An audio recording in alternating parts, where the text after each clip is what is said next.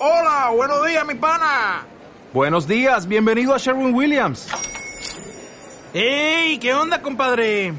¿Qué onda? Ya tengo lista la pintura que ordenaste en el ProPlus app. Con más de 6.000 representantes en nuestras tiendas listos para atenderte en tu idioma y beneficios para contratistas que encontrarás en aliadopro.com. En Sherwin Williams somos el aliado del PRO.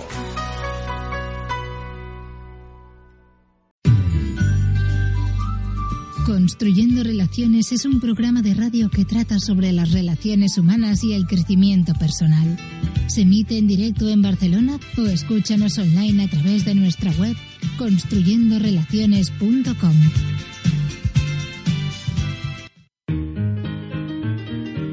Falguera Optics revisa tu vista. Ofrece asesoramiento personalizado, visual y estético con las primeras marcas en diseño y moda. Visítanos sin compromiso en calle Casanova 78 de Barcelona. falgueraoptics.com.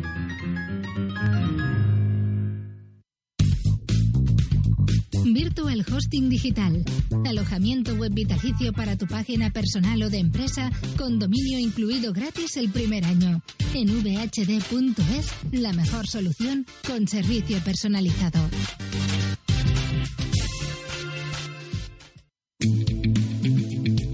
Lea elmundofinanciero.com. 70 años ofreciendo la información económica y financiera más solvente.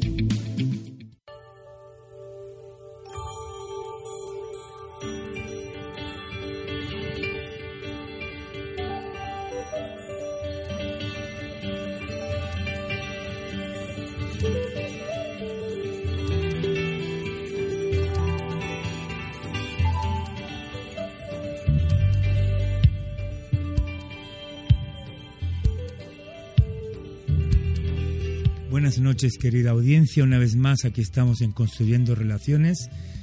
Una noche más de jueves y esta noche una noche especial porque tenemos a dos invitados de primera, dos invitados que llevan toda una vida construyendo relaciones. Hoy nos- ellos nos pueden enseñar miles de cosas. Dos personas que han trabajado toda una vida en el sector del comercio. Pero antes que todo vamos a dar la bienvenida a nuestro equipo habitual y en el sonido, técnico de sonido está Roberto Espinal y Efraín Cejas. Buenas noches amigos. Como siempre me acompañan Francés Galván. Buenas noches Francés. Muy buenas noches. Y Edward Martín. Buenas noches Edward. Buenas noches. Y seguimos. Esta noche construimos relaciones con Carmen Izquierdo. Buenas noches, Carmen. Buenas noches. Un gusto tenerte aquí después de tanto tiempo que nos conocemos. Muchas gracias. En la radio, ¿quién nos diría, no, Karma? Sí, señor. Bienvenida. Carmen, Karma base Carmen o Karma en catalán, fue fundadora de Core Champla, una de las principales, diría, y sin ofender a nadie, eh, asociaciones de comerciantes de Barcelona, el Eixample de Barcelona, conocido internacionalmente por su arquitecto Gaudí, y, y nos contará muchas cosas del comercio de proximidad. Y tenemos también a Luis Llanas, presidente de la Asociación de Comerciantes, actual presidente de la Asociación de Comerciantes de Ostafrancs. Para aquellos que, no se ubican muy bien, los extranjeros que nos escuchan, todo el mundo sabe Estación de Sanz, pues ahí estamos.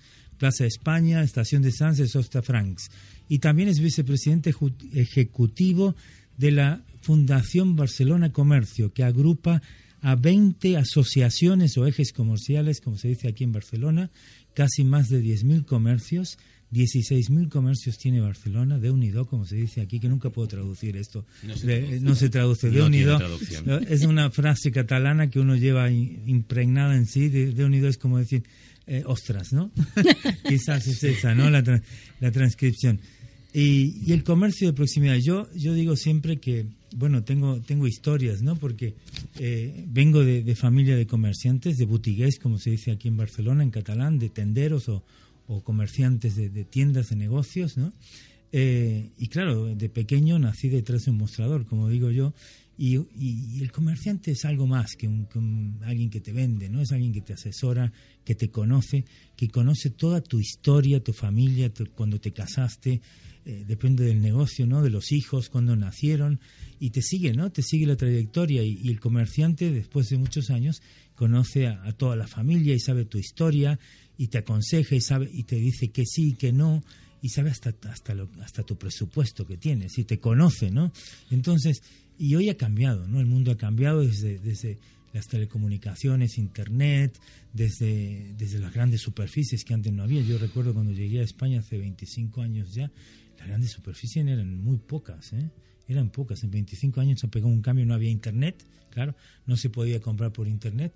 Yo venía de Alemania, de un país que se compra por catálogo, de los principales países de venta por catálogo, eh, que era, te llegaba el catálogo a casa, mandabas un tal, era otra cosa, aquí no existía el marketing directo en aquella época, a mí me vino muy bien conocerlo, también tengo que decir, era otro tipo de comercio, ¿no? Existía todavía aquel comercio más en como en Sudamérica, de la visita del persona con persona, ¿no?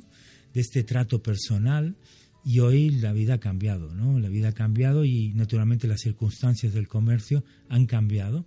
Pero yo creo, como, como me decía Luis fuera de antena, nos hemos especializado quizás los comerciantes, ¿no? nos hemos cambiado, pero naturalmente eh, las cosas no son fáciles para vosotros ni para, ni para nadie en estas épocas de crisis y, de cambios de tecnología, de avances, de cambios políticos y de tantas cosas, ¿no?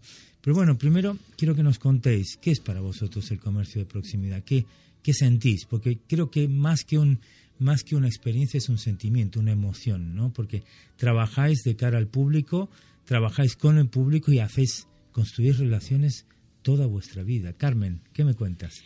Bueno, para mí creo que es una cosa vital porque tú estás abres un establecimiento a un público que no conoces y que con el tiempo serás amiga de todas aquellas personas.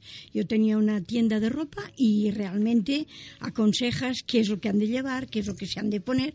Y ellos, bueno, en principio te llama mucho la atención que estén a tu confianza.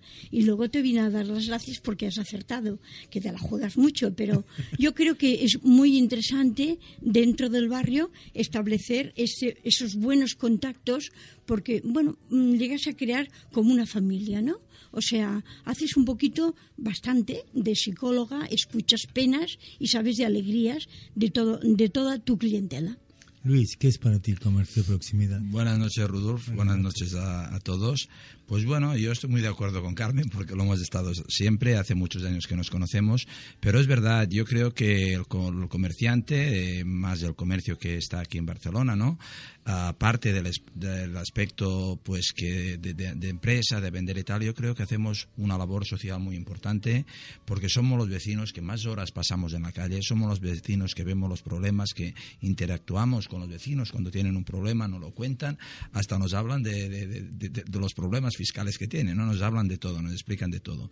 Yo creo que las personas hoy día tenemos necesidad de, ser escuchados y creo que el comercio, más allá de, lo que es la venta, pues es esto.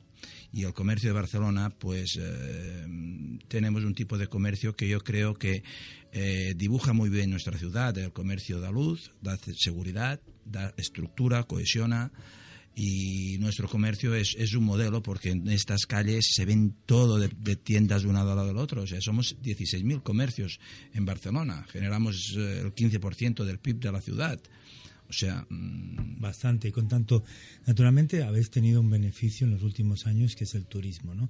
Después de Barcelona 92, que creo que marcó un hito tanto en el comercio como en la ciudad, ¿no? Yo creo, antes de Barcelona, yo, llegué a, a, España en el año 83, la primera vez, y, perdonando la expresión, eh, aquello era España que yo me imaginaba, ¿no? La que salía en las películas de las tascas y tal. Recuerdo que me impresionó mucho que, que las tascas que había, la gente eh, comía tapas y tiraba la servilleta al suelo. No sé si os acordáis vosotros. Esto ha desaparecido por completo. Aquí, aquí en Madrid, todavía.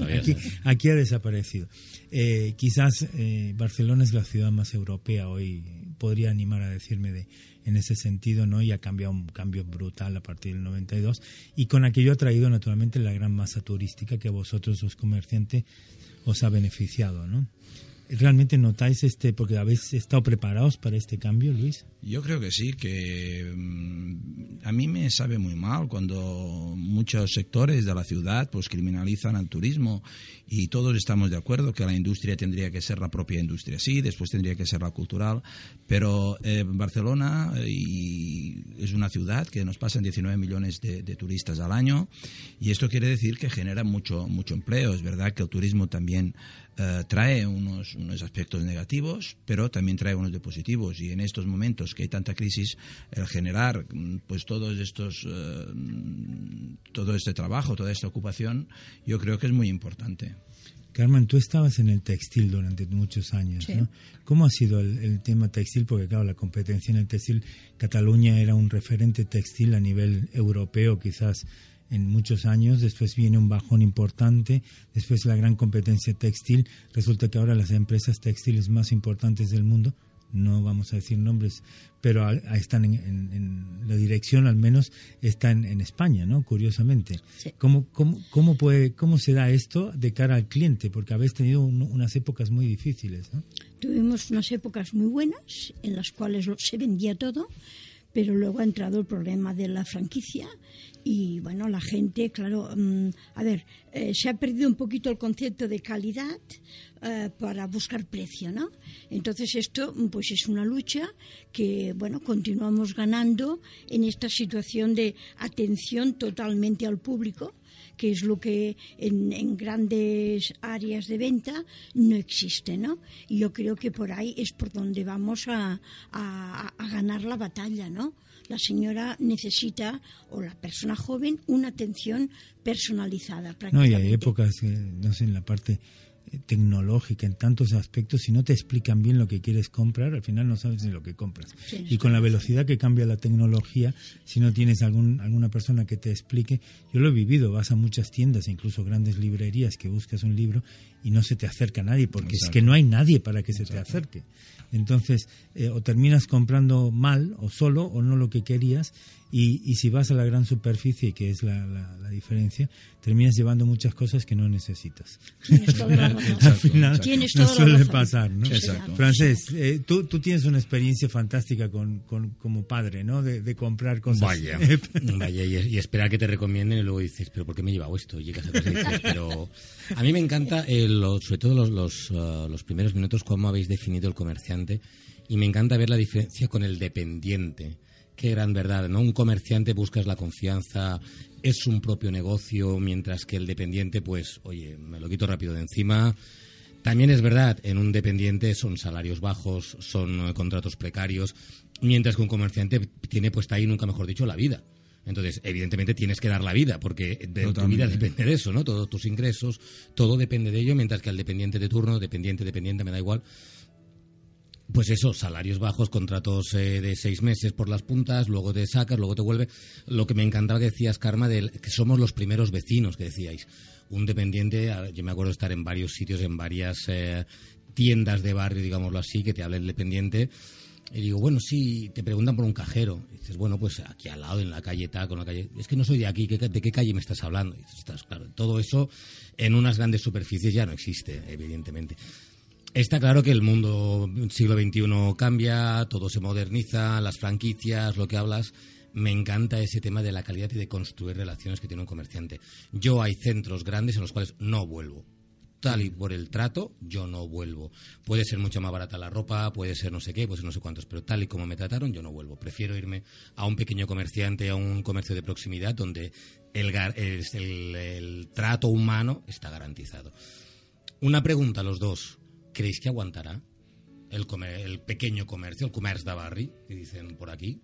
Yo creo que sí, que, que, que, aguantará y subirá. Lo que pasa es que es verdad que el comerciante también tenemos que hacer un cambio de mentalidad, ¿no? Y ahora me gustaba lo que decía eh, Rudolf, porque explicaba pues que te asesoren y tal. Fíjate tú que las grandes superficies lo que hacen es el personal shopper, ¿no? Buscar una persona. ¿Y qué somos nosotros los comerciantes que hemos nacido en una de tienda? Toda la vida.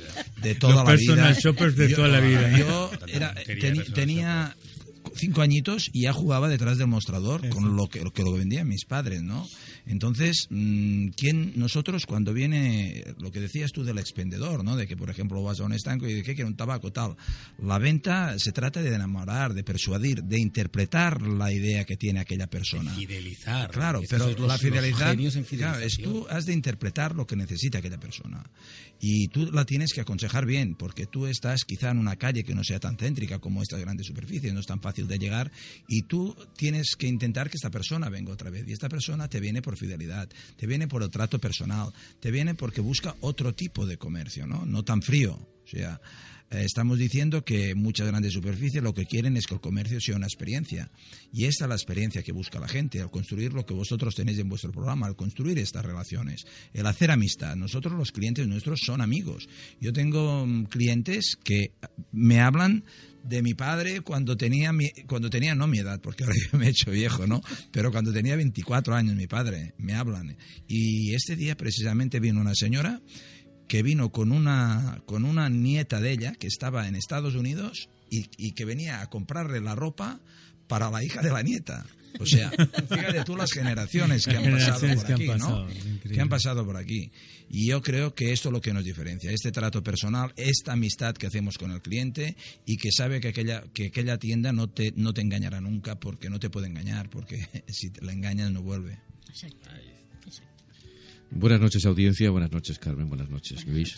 Eh, os voy a hacer una pregunta y me vais eh, con- con- contestando por, por turnos. Y yo, sobre todo, quiero que la audiencia se quede con una idea muy clara.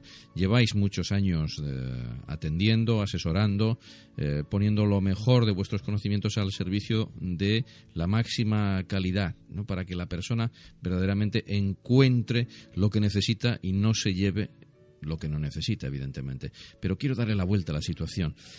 Tantas horas al día asesorando y cuando mm, cerráis vuestro negocio, ¿cómo os comportáis cuando os cambiáis el traje y sois vosotros los que tenéis que hacer las compras? Vamos a cambiar las tornas. Bueno, Bueno, si tenéis tiempo de comprar, que es seguramente el problema. Bueno, ¿no? el problema son los salarios, esto es verdad. Pero bueno, mm, eres una persona que, mm, como lo que tú estás diciendo, lo sufres en tus propias carnes, eh, eres más considerada con la tienda donde vas a comprar. No eres una persona exigente, vas bastante con la idea clara de lo que quieres y procuras no dar la lata, ¿no? No ser una persona pesada, sino que, bueno, atiendes lo que te explican, pero mm, lo agradeces, lo agradeces mucho. Yo creo que, bueno, eh, hem- hemos de tener todos una convivencia. Era un poquito lo que explicaba ahora Luis.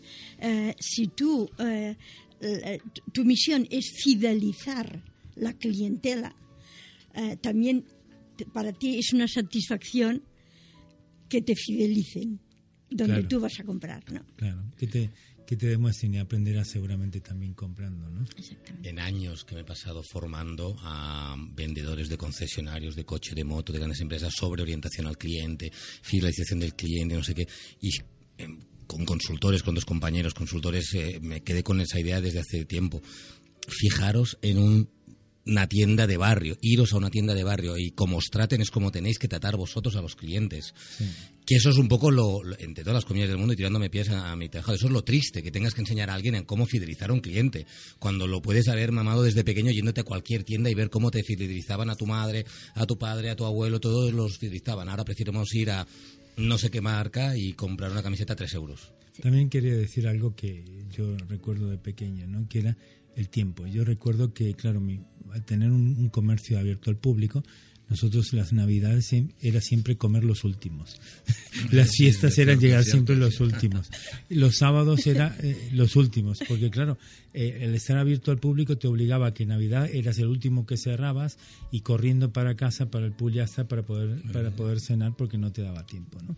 Entonces es una es una vida sacrificada, que quiero decir que son muchas horas, que no solamente son las horas que parece que estás abierto al público, que hay muchas horas más y que también hay hay hay sufrimiento porque tú no puedes buscar al cliente, tienes que esperar que el cliente te venga y con lo cual tienes las herramientas que tienes para lograr eso que no son tan fáciles. ¿no?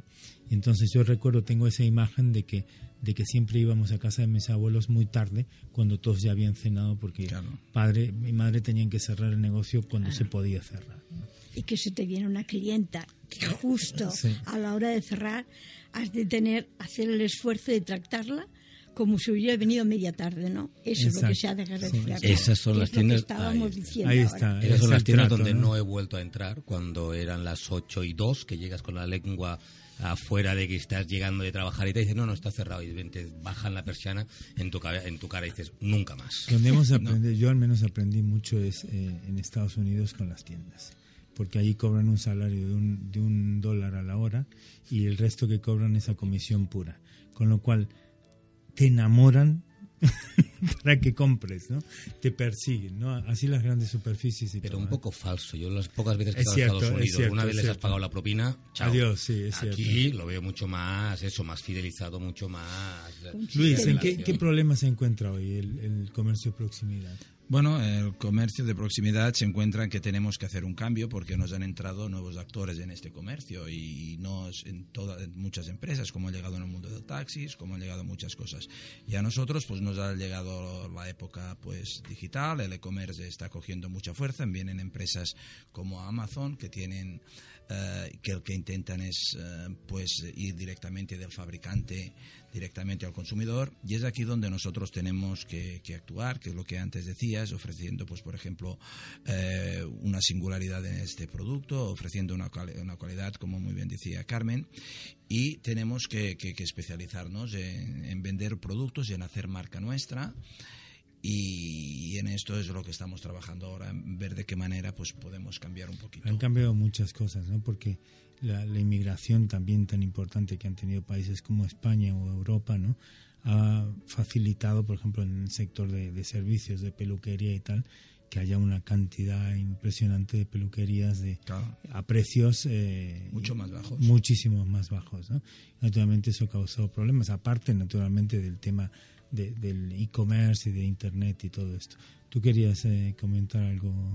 Sí, preguntarle a Luis una, una cosa sobre las nuevas tendencias y sobre todo eh, las eh, preocupaciones principales de los comerciantes hoy día eh, que van con el ritmo de los tiempos, ¿no? Es decir, por un lado tienen una presión fiscal a la que tienen que hacer frente, por otro lado tienen que agremiarse para defender los intereses y por el otro, evidentemente, debe, debe ser muy complicado la gestión diaria de una asociación, Luis, que tiene que atender a, tan- a un número tan alto de afiliados, eh, cada uno con una problemática distinta y cada uno procedente de un sector de actividad. Debe ser muy difícil, ¿verdad? Bueno, yo siempre digo que las asociaciones tenemos que ser una red de relaciones, que es lo que decíamos antes, construyendo estas relaciones con nuestros asociados y nos tenemos que convertir en una central de servicios, porque precisamente eh, a diferencia de, de- de- de lo que era antes la Cámara de Comercio, lo que era todo esto, la persona que está asociada paga una cuota y esto quiere decir que es por voluntad propia, ¿no?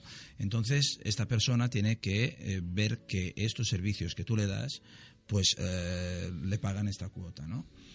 En definitiva, cada vez es generar más servicios y para los asociados.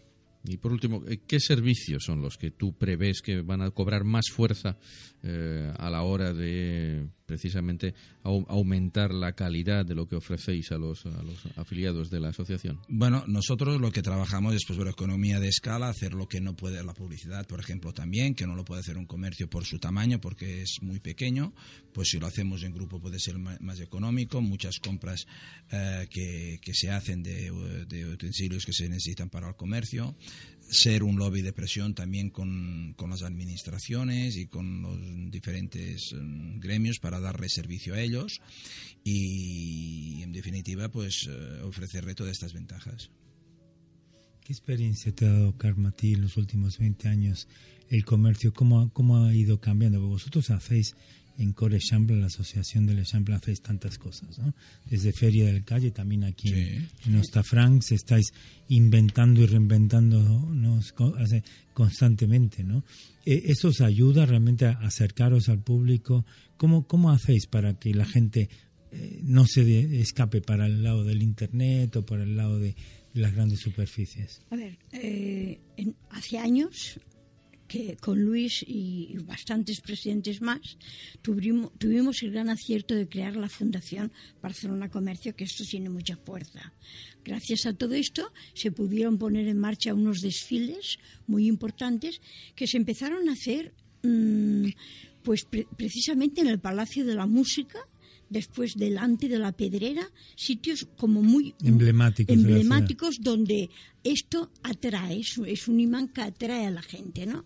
Que nos llamaba la atención porque nos decían, tiene que ser un grupo muy fuerte porque, o sea, cuidado, desfilar aquí en el Paseo de Gracia, delante de la Pedrera, y éramos todos los comercios del barrio, que es lo que está diciendo Luis, que lo importante es ser muchos para poder llegar a hacer muchas cosas, ¿no? A ver, nosotros estamos hablando del Echampla, que era un barrio como muy cerrado. Y bueno, gracias a los comerciantes se llegó a abrir, pusimos en marcha la feria modernista, donde mm, pudimos comer en medio de la calle, cenar juntos, gente, vecinos, comerciantes, clientes, amigos, que no se había logrado nunca. he ido varios años a esa cena. Tú lo has disfrutado con nosotros y Luis también.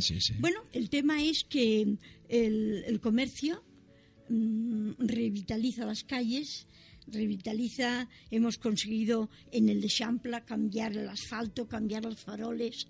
O sea, mm, el comercio, si va unido, tiene mucha fuerza mucha fuerza. Sí que es importante estar dentro de una asociación y así lo creo, ¿no?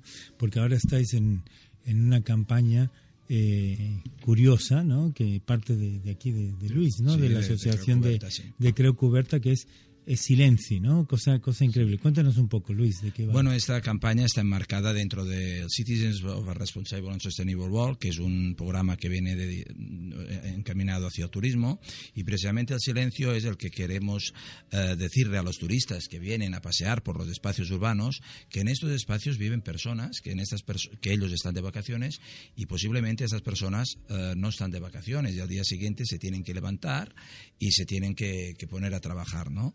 Y entonces eso está encaminado pues, a lo que son las terrazas, a lo que son los restaurantes, o los espacios eh, que, hay, que hay en movimiento. Y lo que intentamos es pues, decirles que es interesante que puedan dormir para que mañana sea un día mejor. ¿no? Intentamos a, través de estas pequeñas acciones concienciar al turista, que verdaderamente ya tendría que venir eh, concienciado de su país, pero bueno, con estas pequeñas cosas les decimos que, la ciudad, ellos son pues eh, ciudadanos pues temporales de Barcelona y que se sientan en Barcelona como si fuera la ciudad de ellos y que actúan como, como si estuvieran en sus países, ¿no? Pues seguiremos explicando este proyecto después de la pausa musical porque es muy interesante el proyecto que nos hablas porque forma parte de un gran proyecto que Luis tiene y que he tenido el gusto de, de, escuchar de él y de leer. Eh, nos vamos a la pausa musical que hoy tenemos, ¿qué música tenemos, Efraín? Hoy, buenas noches. Muy buenas noches, audiencia. Muy buenas noches, gente. Eh, hoy tenemos un tema de Susan Green, eh, cantante peruana, del tema Cerca de ti, del 2014. Así que bueno, si estamos preparados, vamos a poder escucharlo, ¿no? Ahí adelante,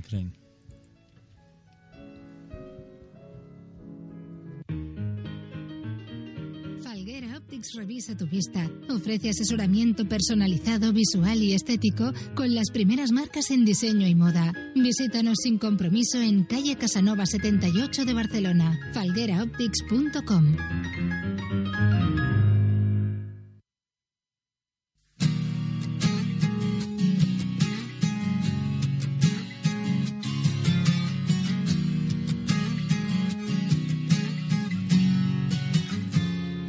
Anoche soñé que el viento te arrancaba de mi piel. Las olas busqué el cielo que pintó nuestro amanecer. Pasa la vida, pasa el tiempo y me muero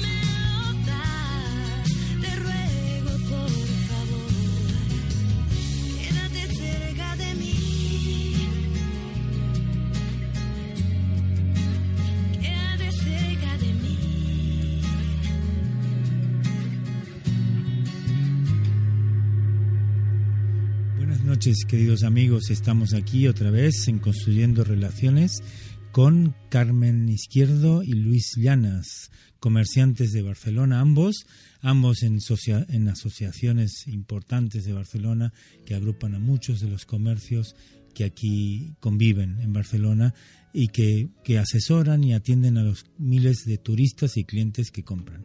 Pues quiero que, que Edward, que ha estado trabajando un tema especial del proyecto que, que llevan eh, los citizens, ¿no? las, las ciudades responsables y el turismo responsable, nos hagas algunos comentarios para, para con Luis ¿no? del tema. Sí, eh, en principio yo creo que hay que felicitar a las asociaciones por la labor que hacen tan impresionante y sobre todo porque se conectan con Europa, que ahora mismo es un tema y una necesidad acuciante, una prioridad.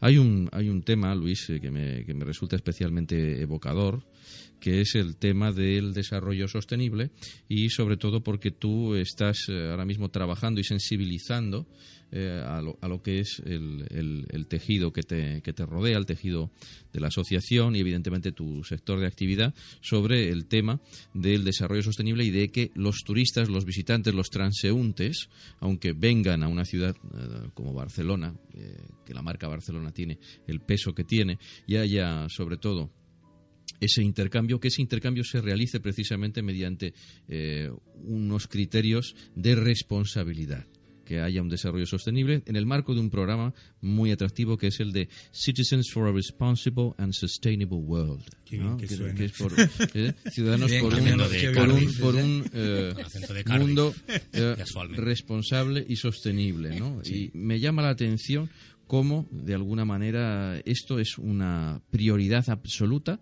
y creo que esto tendría que tener un mayor eco y un mayor apoyo más decidido por parte de las administraciones públicas. Pero lo primero, enhorabuena por esa campaña de sensibilización tan necesaria. Pues muchas gracias, lo has explicado muy bien. Y esto viene dado pues porque desde el ayuntamiento lo que hay problemas, pues por ejemplo, eh, como en Ci- en Ciudad Bella, ¿no? Y lo que intentan es esponjar el turismo a otros distritos que tengan capacidad de, de- de- de absorber. Nosotros en esto estamos de acuerdo, pero no queremos que esto se convierta en una política de deslocalización, que dices, tenemos un problema muy grande en Ciudad Bella, pues vamos a hacer ocho problemas más pequeños, ¿no? Entonces, no lo queremos así. Entonces, nosotros, eh, que venga turismo es lo interesante, pero lo que entendemos que este turismo mm, trae unos aspectos positivos que tenemos que intentar maximizar al máximo y unos aspectos negativos pues que son los que tenemos que minimizar no entonces nosotros eh, lo que decimos que por ejemplo lo que es la taxa, tasa turística que, que hay en Barcelona no pues que esta tasa recaiga sobre la población más pobre y sobre el barrio receptor, sobre la comunidad receptora, ¿no? Generando pues puestos de trabajo, que las tiendas se puedan adaptar eh, el comercio que tenemos a estos productos turísticos, que la gente pues pueda actuar como guías, que pueda eh, dar servicios como son los landries, que son las lavanderías y que puedan ofrecer servicios a este turismo, o sea que de este turismo que muchas veces lo criminalizamos, pues que este turismo eh, le, le- le- saquemos las ventajas que también ofrece, que son muchas. Yo quisiera puntualizar o al menos destacar el caso de éxito para mí de, de tanto de lo que decías tú, Karma, antes, de lo que habíais conseguido de desfiles con las ferias y tal, como lo que estabas contando ahora. Y para mí el ejemplo claro es de la, eh, la Sagrada Familia. Y el otro día que estaban las fiestas por Sagrada Familia, ¿cómo ves? Eh, cruzas una calle y ves todo familias, cruzas otra calle y ves a todos los turistas, y luego ves como los, los yagans, eh, los cabezudos se van acercando, los turistas que flipan, como tienen otra, otra palabra, se acercan y esa comunión entre turista, medio familia, que por Sagrada Familia hay más, es verdad que es un turismo más familiar, Familiar. Junto con la Yenda al eh, cómo se crea esa comunidad, como veis a la gente, eh, los niños pequeños turistas viendo los cabezudos impresionantes o, o los yagans, que, y, y esa comunidad y esa conjunción a mí me encanta y si eso se ha conseguido gracias a eso, me parece espectacular, la verdad. Sí, es que yo creo que el turismo hoy día ya no busca un destino, sino que busca Una ah, una experiencia de vida, una vivencia, el estar con la familia, el encontrarse ellos mismos. Y cada vez más aquí en Barcelona ya viene no turismo, el turista que está un día o dos días, o sea, ya se dice que la pernoctación media son de 2,2 días y medio ya, pero hay muchas personas que repiten, ¿no? Entonces estas personas es bueno que, vi- que vean cómo se vive en la ciudad, que se mezclen en las fiestas y en las denominaciones de las muchas ferias que hacemos, que antes comentabais, que que en definitiva dinamizar es que pasen cosas, ¿no? Porque nosotros lo que cre- queremos es atraer a nuestro barrio, como la Carmen, como nosotros, a Creu Cuberta, pues mm, hacer un acto que sea suficientemente importante como para gente de la ciudad o gente que está de turista se desplaza y vea el comercio que hay en las pequeñas calles que hay eh, que no es Creu Cuberta, ¿no? Es un, un aparador que estas personas puedan poner sus productos en la carretera de Creu Cuberta. Este día que hicimos la feria eh, de comercio junto con Sánchez Y Medio, er- eh, eran dos kilómetros y medio de la calle toda llena de tiendas, ¿no? Entonces, pues había momentos bonito, casi de, además, muy de 10.000 interesante. 10.000 personas. Más que. Provenza, ¿no? En la calle Provenza son tres calles cuando sale la, la feria y tal. No, hacen aquí la, el, el de, ¿cómo se llama? La, la, feria Feria modernista, Modernista. que es Preciosa, es preciosa. preciosa la este feria año ya ha bajado hasta, hasta Diputación, ¿eh? Diagonal Diputación.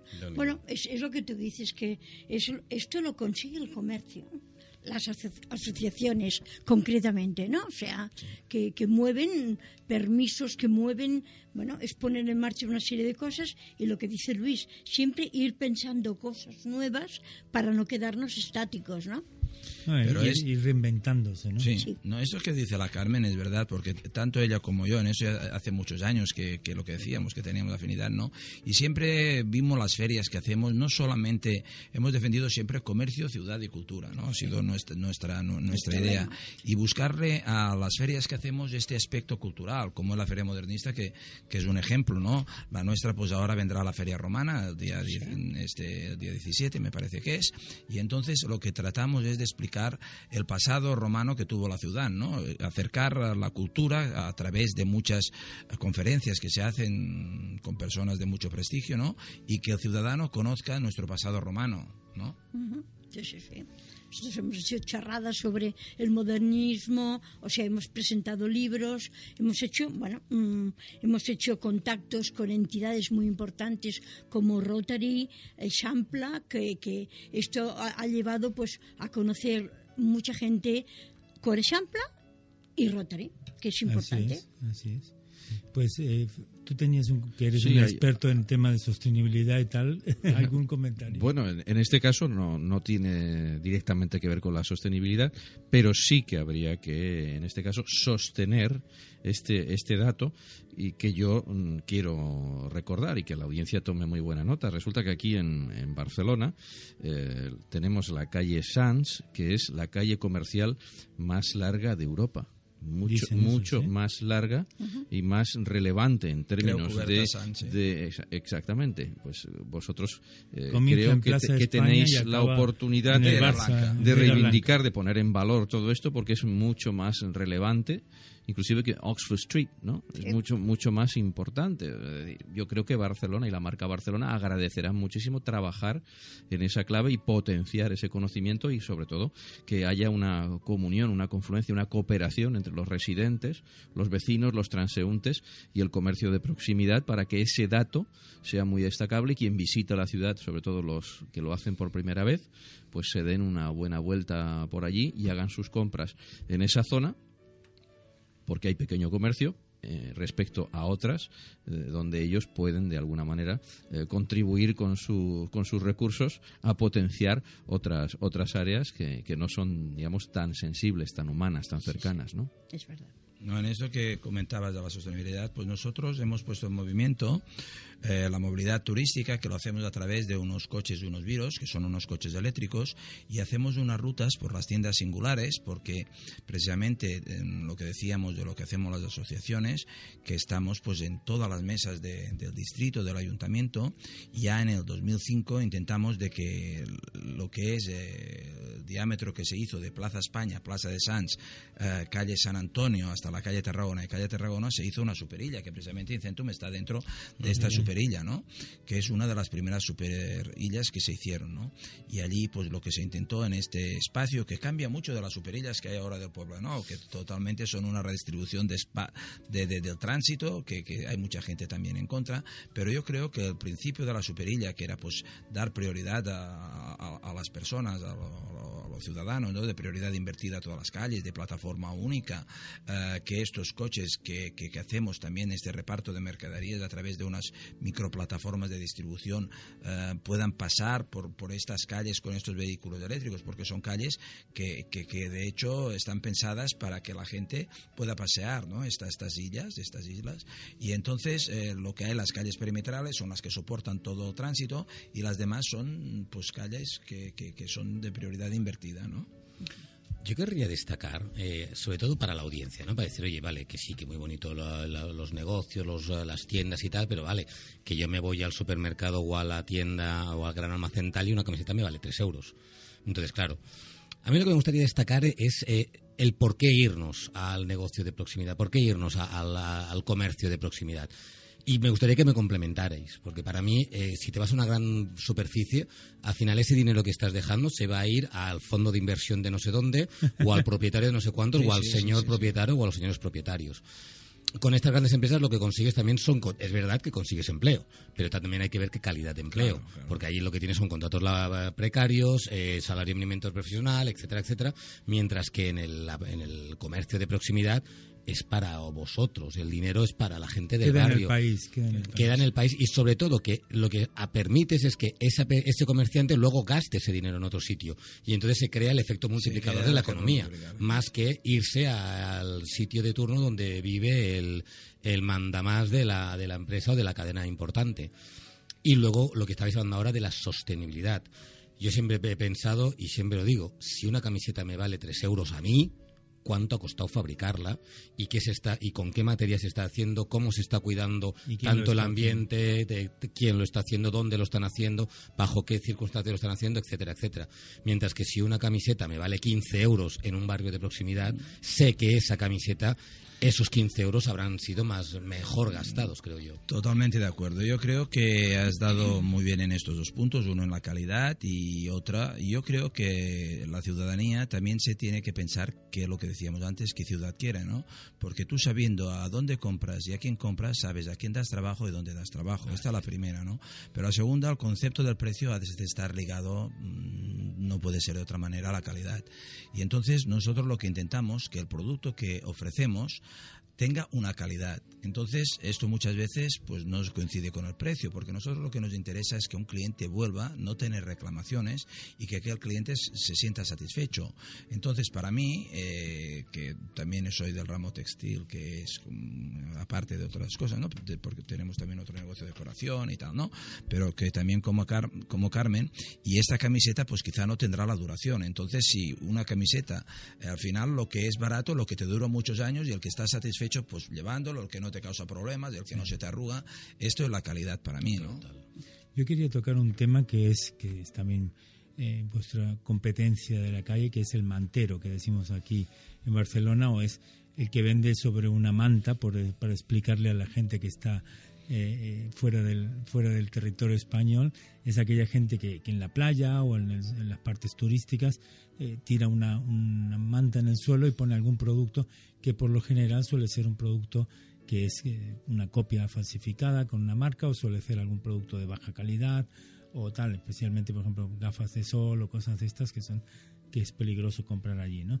Entonces, eh, para vosotros es esto un, un desafío, ¿no? Porque esta gente en ciertas épocas han estado muy perseguidas por la policía, hay otras épocas que no, que se los dejan más libres, que nunca se entiende por qué. Yo hace poco paseaba por la playa y estaba lleno en Casteldefels, era uno al lado de otro, casi no te dejan caminar, ¿no?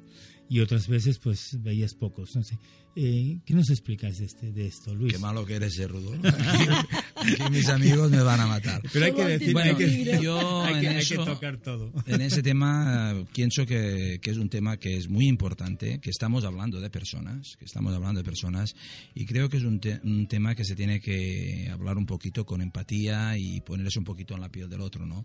Estas personas, eh, este problema que tenemos aquí en Barcelona es un problema que se que está en París, que está o sea, que está en Londres, que está en Roma, que está en muchas partes y no desde ahora, sino que es que hace muchos años que, que, que- que existe, ¿no?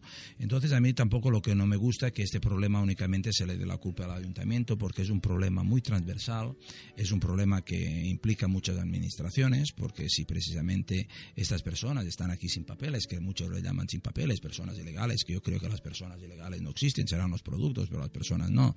Eh, están aquí es porque quizá las políticas que son de, de migración y tal no son las adecuadas. Si estas per- personas venden material que es falsificado, pues esto entrará por las aduanas, digo yo, por los puertos, por tal. Esto tendrá la competencia del gobierno central, no la tendrá tal. Si estas personas están utilizando unas licencias que no son las adecuadas, por la Generalidad también tendrá unos problemas.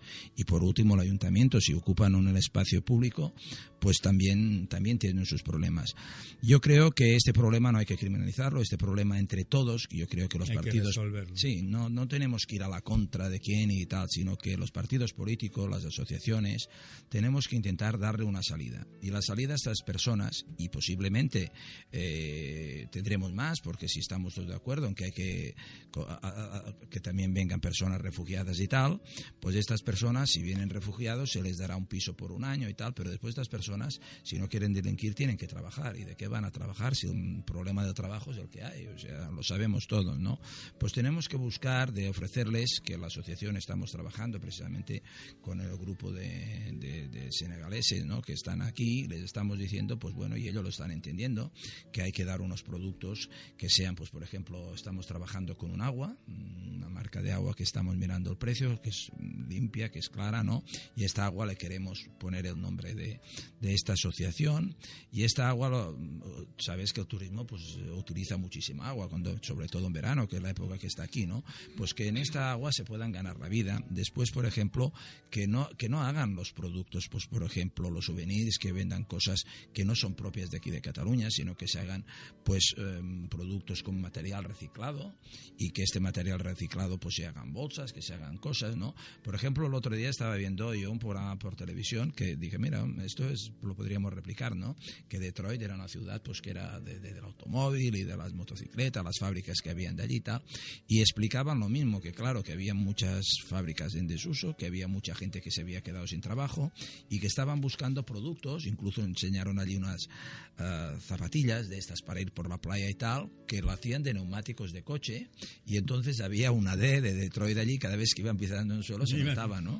Se veía la D. Pues me, me refiero que hay muchos productos y darle las posibilidades de que estas gentes pues toquen otros produ- productos, ¿no? Por ejemplo, hablamos de, de- de- de- los, de los, los manteros, de las personas de estas que venden en los, en los mercadillos, pero también están sus esposas que normalmente las ves, pues se podrían poner, ayudarles con microcréditos, se podrían poner lavanderías, dar servicio a, a que cada vez ya no son tantos hoteles, sino que también hay muchos apartamentos, muchos UTS, hay muy bread and breakfast que esta gente necesitan y cada vez, yo que también me gusta mucho vi- viajar, veo que la gente cada vez lleva a lavar menos las cosas del hotel, sino que las Sí. dan en estas lavanderías. Pues bueno, hay muchos otros trabajos de guías, de hacer de, de entretenimiento, em, en fin, hay las ferias estas que hacemos que se les podría buscar a estas personas, ¿no? Este trabajo. Muy bien, fantástico. Pues sabemos algo más y, y trabajemos todos en base a eso. Ayudar a esta gente y no ayudarlas quizás de otra manera. Felicidades, Luis, Pues porque, muchas gracias. porque pienso que se puede hacer algo y nos comprometemos desde aquí a apoyar esa, esa, esa iniciativa. Y luego también para mí destacar que si tú quieres unas gafas de sol, que digas que es competencia desleal el pobre mantero que está vendiendo las gafas que son copia, que incluso son malas, tú como cliente ya sabes que eso no es bueno. Claro. Entonces decir, no, no, me voy a comprar unas gafas de sol y el de la óptica dice, no, no, es que estos me lo están vendiendo, me están quitando la clientela. El cliente yo creo que no es tonto, ya sabe dónde ir a comprar unas buenas gafas Sí, y dónde no ir, dónde ir a pasa que en, en este tema precisamente a veces también falta información y aquí es una cosa que también va para la salud porque las gafas de sol Claro, tienen que ser, tienen que un filtro y a lo mejor en este caso no lo son, ¿no? Pero es verdad lo que dices, que quizá en otro producto pues sea más, más de esto, ¿no? Ahora lo que son productos pues sanitarios o productos que pueden afectar, es verdad que también hay en según qué zonas de, de Ciudad Bella y tal, que ves esta gente que venden latas y que incluso ya preparan la, la- la bebida, que no sabes bien bien qué le ponen, pero esa gente son explotados por las mafias. Eh, son sí, por sí, mafias. muchos sí, muchos. Entonces, mm, yo Hay creo que tener es mucho hay que cuidado. ¿eh? Pues bueno, nos vamos, ya nos vamos, ya la hora pasa rápido. Muy rápido. Gracias, gracias a los Buena- dos por esta. compañía. Gracias a los dos, Carmen, Muchas ha sido un placer tenerte, Luis también. Bienvenidos, esperamos otra vez escucharos aquí. Gracias, compañeros. Y decir a la audiencia simplemente que dejemos el personal shopper que tenemos a la tienda de barrio de toda la vida, que no necesitamos ponerle un nombre inglés, que se llama señor que está detrás o señora que está detrás del mostrador, que nos, nos construiremos una relación, nos tratará con amor y nos querremos, nos queremos, nos querramos. Hoy Dios, ¿cómo estoy? El Pues nada. el amigo de la tienda. El amigo de la tienda, el amigo de la tienda que nos querrá, La nos señora ayudará. Y al señor Luis. Ah, Y exactamente. Gracias a todos y la próxima tenemos a Ra- Raúl Aguirre. Raúl Aguirre nos hablará, nos hablará de poesía y muchas cosas más. Hasta la próxima y como siempre los saludos finales son de mi compañero. Querida audiencia, no dejéis de acudir a nuestra página corporativa, dejar vuestras preciosas huellas allí www.construyendorelaciones.com y también os esperamos en nuestro Twitter, en nuestro Facebook y, cómo no, también en Instagram. Seguid construyendo preciosas, maravillosas relaciones durante una semana. Abrazos. Chao.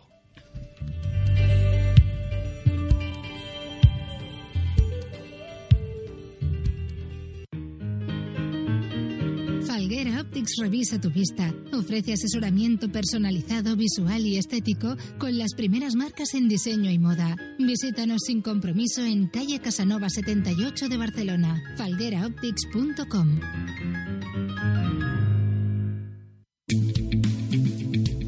Lea elmundofinanciero.com. 70 años ofreciendo la información económica y financiera más solvente. Construyendo Relaciones es un programa de radio que trata sobre las relaciones humanas y el crecimiento personal. Se emite en directo en Barcelona o escúchanos online a través de nuestra web construyendorelaciones.com.